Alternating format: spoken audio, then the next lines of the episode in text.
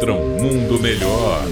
Uma crônica politicamente incorreta com Luiz Felipe Pondé. Todo mundo sabe que nas redes sociais a realidade é a polarização.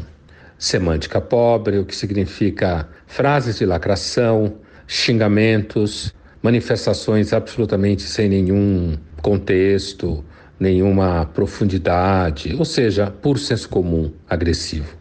Mas um fenômeno pior que esse é quando a própria classe jornalística, os próprios intelectuais públicos, que são colegas, né, reproduzem essa polarização.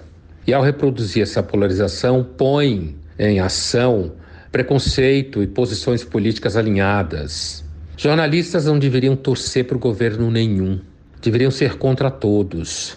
Não no sentido de torcer contra, mas no sentido de não ter nenhum rabo preso. Não devia achar que nenhum governo é do bem, não devia ter simpatia por nenhum governo. Aliás, é claro que se a gente fala da imensa maioria nesse perfil, dentro da polarização, a classe jornalística e intelectual estaria, no grosso modo, à esquerda, ao lado do PT, do Lula e coisa e tal. Todos acreditando profundamente no espírito democrático do PT, o que pode ser objeto de dúvidas. E, obviamente, distante também, venhamos e convenhamos, os bolsonaristas e o governo Bolsonaro acabaram dando razão a muitos daqueles à esquerda que falam que a direita não sabe comer com garfo e faca.